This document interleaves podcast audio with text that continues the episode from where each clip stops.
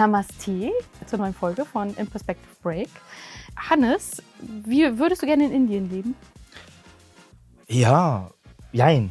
Jein. Also wettertechnisch nicht ganz meine, meine? Region, aber ich liebe das indische Essen. Mhm. Ich koche auch gerne. Ich weiß jetzt nicht, ob das, Anne, ist das Cultural Appropriation, wenn ich, wenn ich einen Chicken Tikka Masala mir zubereite? Ich hoffe nicht. Ich denke nicht. Nicht. Aber ich denke zumindest darüber nach. Ja, das ist solchen schon mal Themen. gut. Namaste. Sensibilisierung. Namaste. Genau. Machst du noch Yoga? Ja, mache ich noch. Gestern gerade wieder. Hintergrund zu meiner Frage ist allerdings, dass äh, im Moment oder vor ein paar Wochen ganz heiß in Indien diskutiert wird die 70 Ta äh, die 70 Stunden Woche tatsächlich und hier in Deutschland ja die Diskussion in Richtung vier Tage Woche geht. Und damit sind wir auch schon beim Thema bei äh, unserer heutigen Folge die vier Tage Woche. Oder die äh, 70-Stunden-Woche. Ich will immer Oder 70, die- Ta 70 Tage Woche Ich will sagen, auch ne? 70 Tage Woche sagen, gibt's natürlich nicht zum Glück. Nur bei Mandarin Medien Schleichwerbung. Was ist denn äh, deine persönliche Haltung zur Vier-Tage-Woche? Uh, das ist jetzt die, so zu Beginn des Jahres, mit die größte Büchse, die du aufmachen kannst. Ich habe heute Morgen nochmal drüber nachgedacht und habe tatsächlich gesagt, es ist da so, bevor wir nachher noch fachlicher werden, Mhm. ich habe einen Reflex zu diesem Thema und ich habe eine Angst. Weil ich Ja. bin eigentlich immer, ich finde viele Argumente gegen die Vier-Tage-Woche. Das ist so der Reflex, weil ich sage, geht nicht. Mhm. Und wird auch viele Menschen ausgrenzen. Und das zweite ist die, die Angst, so, dass ich sage, ey, wenn ich nicht so viel arbeiten würde, ist da vielleicht eine gewisse Leere im Leben, die ich mit Arbeit übertünche und machen das vielleicht auch Millionen andere. Oh, das sind aber diepe, diepe Fragen, die dir da Ja, aber, aber das, das, ist so, das ist dann so die Angst, weil man denkt, so, ey, wieso bin ich eigentlich so anti bei einem eigentlich positiven Thema? Mhm. Aber eigentlich positiv werden wir noch ausdiskutieren. Wie, wie geht's dir? Würdest du aufstocken wollen von deiner Drei-Tage-Woche? Von der inoffiziellen Drei-Tage-Woche? inoffizielle Drei-Tage-Woche.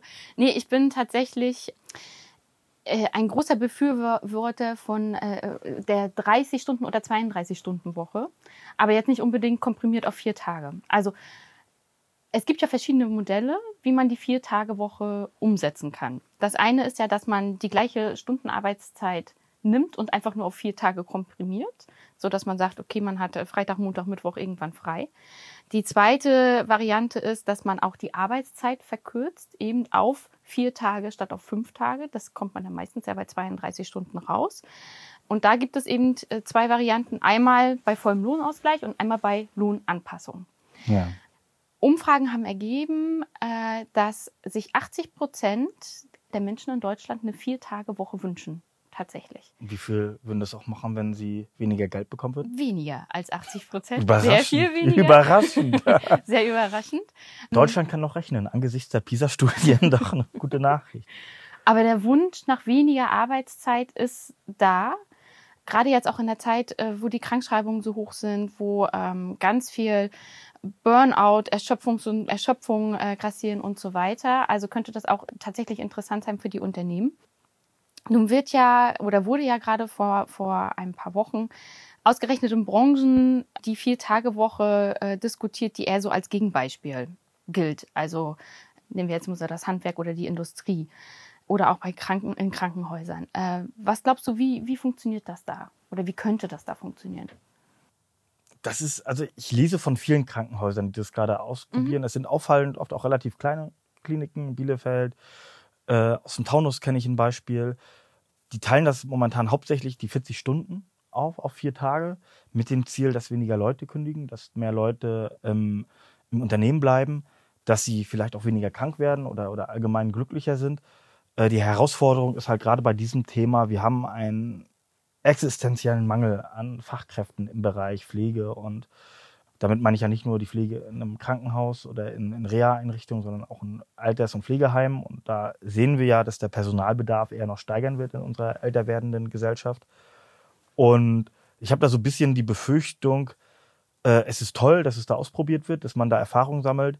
Aber hat es denn wirklich den Effekt, dass mehr Leute in der Pflege arbeiten oder sorgt es einfach dafür, dass jemand aus dem Krankenhaus Frankfurt sagt, okay, ich bin jetzt irgendwie überstresst, unzufrieden mit meiner Arbeit, ich gehe jetzt quasi ins, in das Klinikum nebenan, weil die bieten mir eine Vier-Tage-Woche an, dass es dann dazu führen kann, dass dieser, dass die Konkurrenz um Mitarbeitende noch härter ausgetragen wird, zum Nachteil der Patientinnen und Patienten. Weil was das mit einer Klinik machen würde, wenn auf einmal zehn Leute sagen, okay, wir kündigen jetzt, weil ein anderes Krankenhaus wird mit dem Versprechen, bei uns musst du nur noch 35 Stunden arbeiten und du wirst gleich gut bezahlt, dann werden wir diesen Pflegenotstand, glaube ich, eher verschärfen. Weil bis Nachwuchs nachgekommen ist in diesem mhm. Thema, wird es halt auch einige Jahre dauern.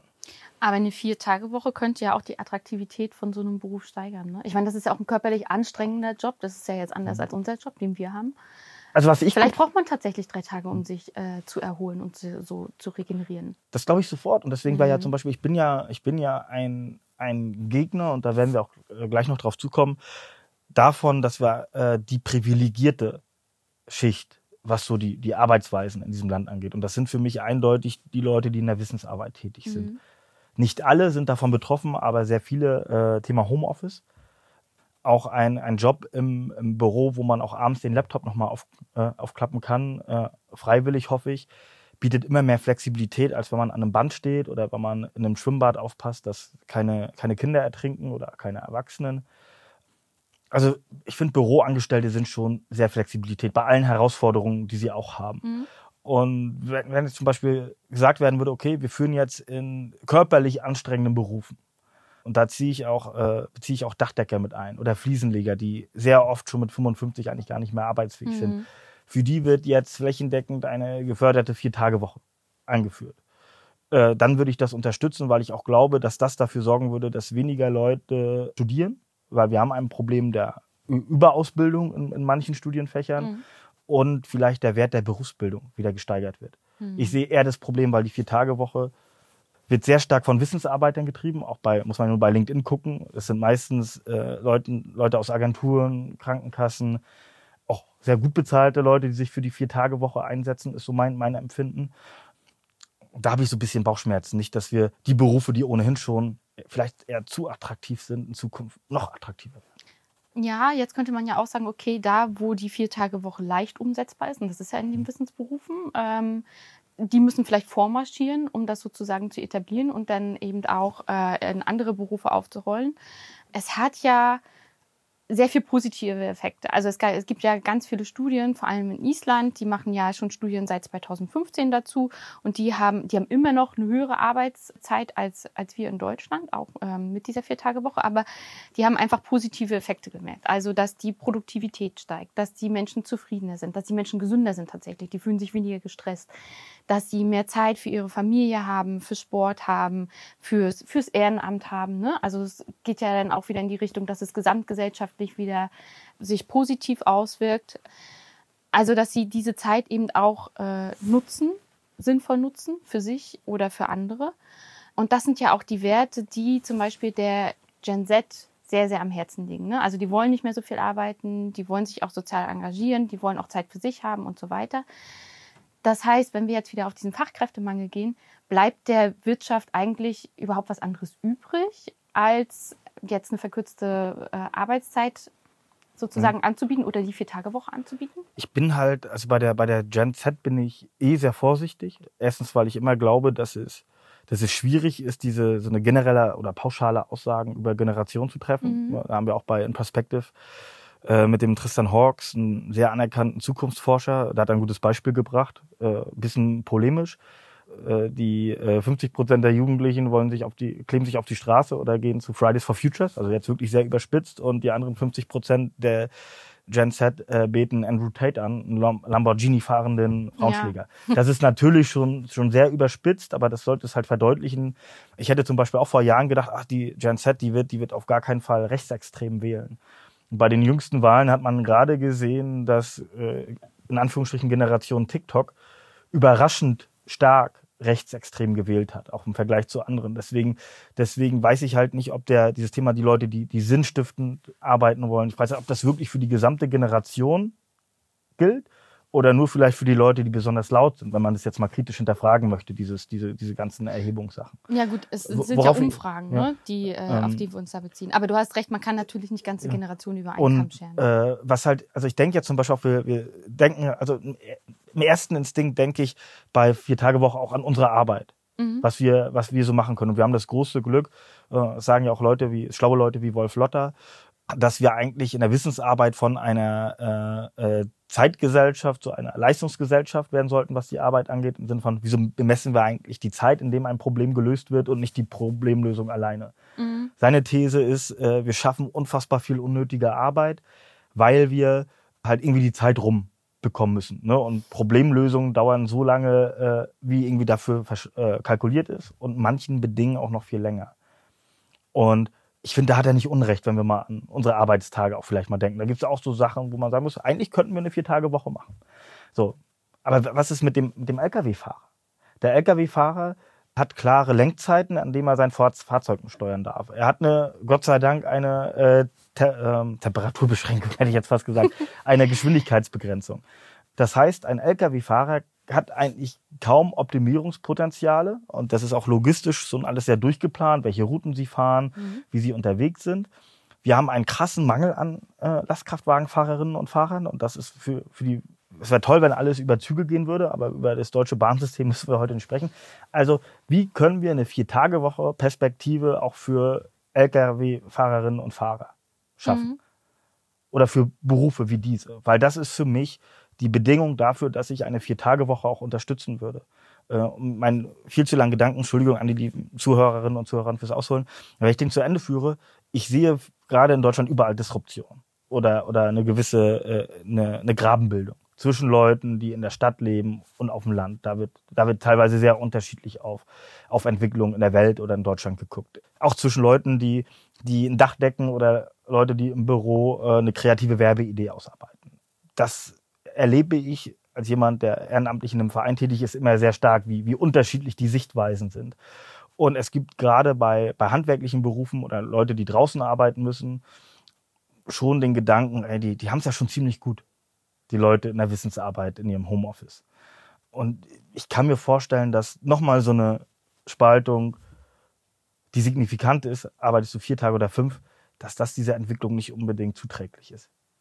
Also deine These ist, die Vier-Tage-Woche würde die Gesellschaft weiter spalten. Außer es, die ist wirklich für, für alle erschwinglich. Erschwinglich. Also man könnte ja versuchen, Lösungsansätze zu entwickeln. Bei einem Lkw-Fahrer zum Beispiel, dass er längere Pausen zwischendurch hat. Also dass er nicht jeden Tag eine Fahrt hat oder dass er zwischen den Fahrten zwei Tage äh, Pause hat oder irgendwie so. Aber ist natürlich ne, äh, ja. mit dem Fachkräftemangel natürlich auch schwierig. Also es gibt das schöne Wort Zuwanderung. Ja. Aber, aber auch das ist natürlich ein Thema, was, was sehr komplex ist, was ähm, aber da werden wir jetzt auch zu politisch und ja. wir wollen ja eigentlich bleiben. Aber, aber auch das ist es halt nicht so. Es ist halt auch nicht, dass du zu real gehen kannst und du kaufst dir jetzt 1000 Lkw-Fahrer. Gott sei Dank ist es, ist es nicht so und unsere Welt ist noch nicht so entgleist. Aber deswegen, und ich bin halt auch ein absoluter Freiheitsfan. Und ich möchte halt, dass eigentlich jeder soll eigentlich so viel arbeiten wollen, wie er möchte. In meiner Idealvorstellung. Ne, zum Beispiel, wenn, wenn du ja zum Beispiel sagst, wir arbeiten ja in einem sehr ähnlichen Beruf oder haben ähnliche Aufgaben, du möchtest damit äh, 30 Stunden in der Woche verbringen und dir diese 30 Stunden möglichst äh, flexibel einteilen. Mhm. Du hast auch Kinder und Familie ich habe mich stand jetzt bewusst dagegen entschieden, weil ich gerne arbeite, weil, weil ich in Arbeit aufgehe, äh, weil ich vielleicht Angst habe, die Arbeit nicht zu haben, äh, wegen, wegen anderer offener Fragen. Also wieso, wieso, wieso soll es denn irgendwie so, so, so was gefühlt von oben herabgestülptes sein, die Vier-Tage-Woche?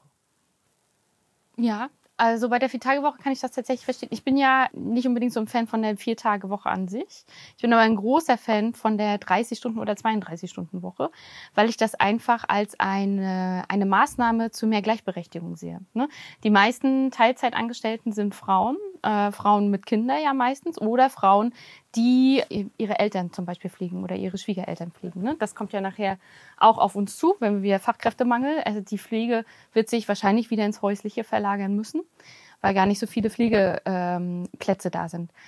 Wenn wir jetzt sagen würden, okay, die 30-Stunden-Woche wäre jetzt in der Fläche etabliert und alle würden 30 Stunden arbeiten, Männer und Frauen, dann wäre das viel leichter handelbar für die Frauen, zum Beispiel die Care-Arbeit zu verteilen in der Familie dass da mehr Gleichberechtigung herrscht. Und wenn man das, das ist halt dieses Ding, wenn man es von oben überstülpt, ist nicht so dieses, ja, der arbeitet aber trotzdem 40 Stunden oder die arbeitet aber trotzdem 42 Stunden oder irgendwie so, sondern dann ist das eben für alle gleich.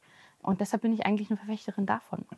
Ja, dann denke ich aber zum Beispiel an einen Freund, der jetzt vor kurzem auf die 48-Stunden-Woche hochgegangen ist, einfach weil er, weil er für ein größeres Vorhaben, was er hat, mehr Geld verdienen möchte. Mhm.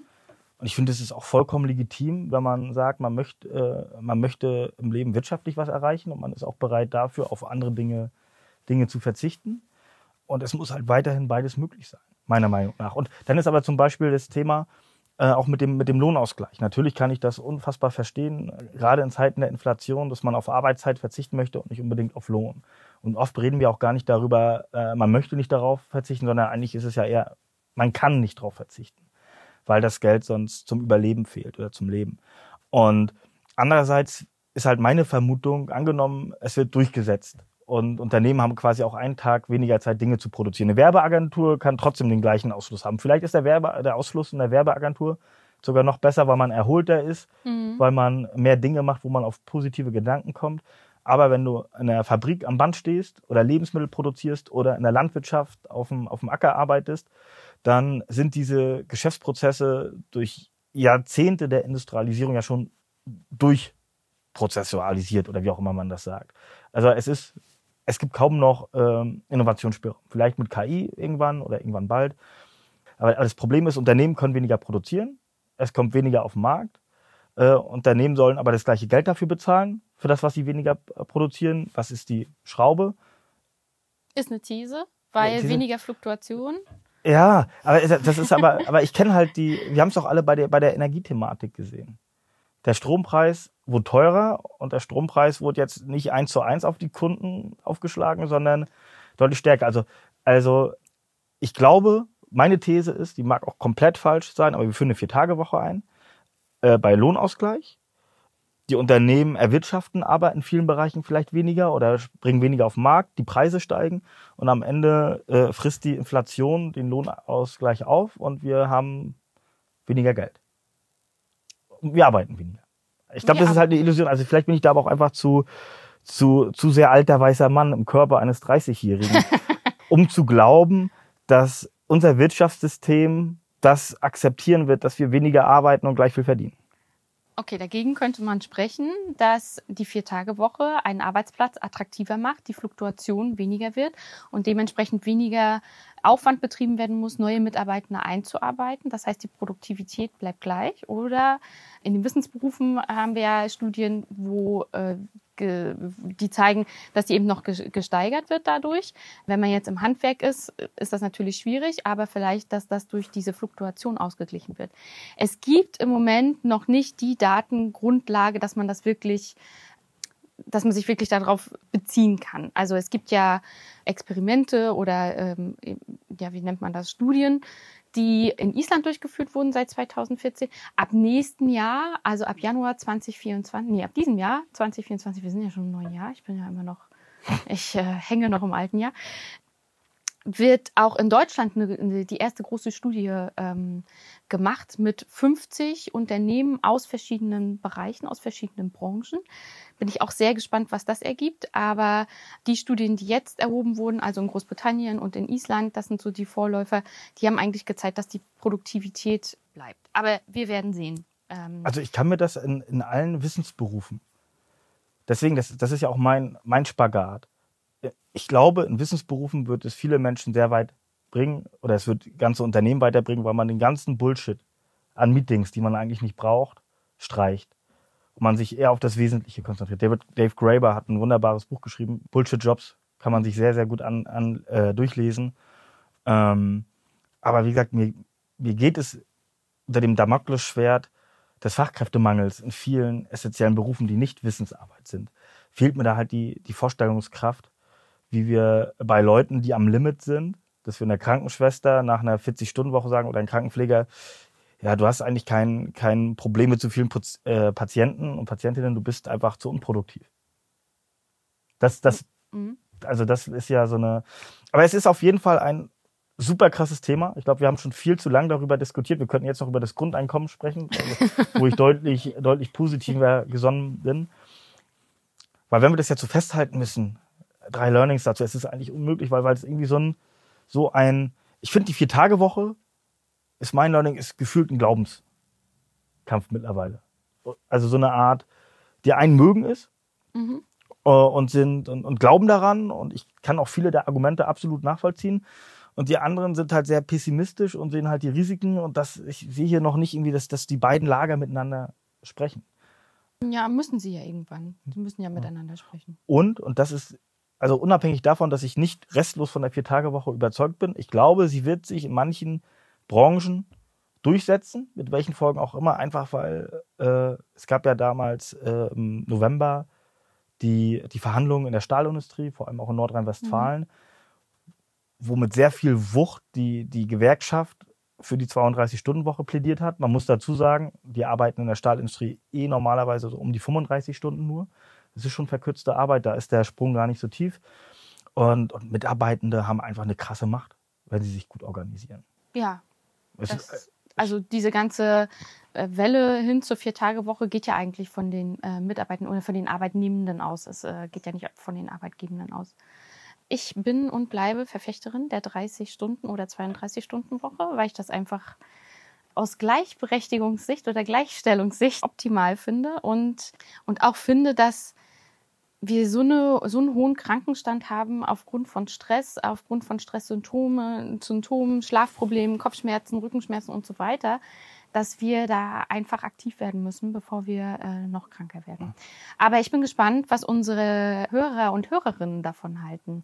Deshalb hier die Community-Frage, die wir gerne mit euch auf LinkedIn diskutieren möchten.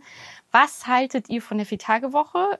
Wenn man jetzt sagt, äh, würdet ihr es gerne haben, dann wissen wir ja, dass 80 Prozent sagen ja. Ähm, deshalb ist es bei euch umsetzbar? Würdet ihr gerne eine Vier-Tage-Woche bei vollem Lohnausgleich haben oder seht ihr da irgendwo Risiken? ich werde auf jeden Fall auch kommentieren und, und, äh, und, und die These nochmal in den Raum stellen. Vielleicht ist es gar nicht die bloße Arbeitszeit, die uns stresst und die uns fertig macht, sondern einfach nur die Menge an, an sinnloser Arbeit, die uns erschöpft. So an Tätigkeiten, die wir. Okay, das heißt, wir müssen Arbeit umstrukturieren und effizienter machen. Ja, wir müssen einfach davon wegkommen, Arbeit in Zeit zu bemessen. Ja, ja So. auch. Also Wäre ja auch mal eine Podcast-Folge wert. es wäre eine Podcast-Folge, wert, aber auch da kommt gleich wieder der Gedanke, shit, Wie machen wir das? wie machen, wie machen wir das in der Pflege? Wie, macht das ein wir, LKW? Wie setzen wir das um? Wie setzen wir Alles das klar. um? Danke, Wir- Hans. wir-. Wir werden noch eine Weile das ausfechten. Ja, ich denke auch. Ähm, und dann gucken wir mal. Wir sind auf jeden Fall gespannt auf eure Antworten. Vielen Dank fürs Zuhören. Dankeschön.